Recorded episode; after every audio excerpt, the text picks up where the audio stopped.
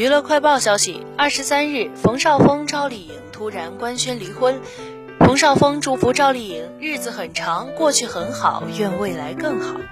赵丽颖方回应称：“我们工作室刚刚发布了丽颖和峰哥离婚的声明，这是丽颖、峰哥友好协商后的共同决定，我们尊重他们的决定。此后两人会继续承担作为父母的责任。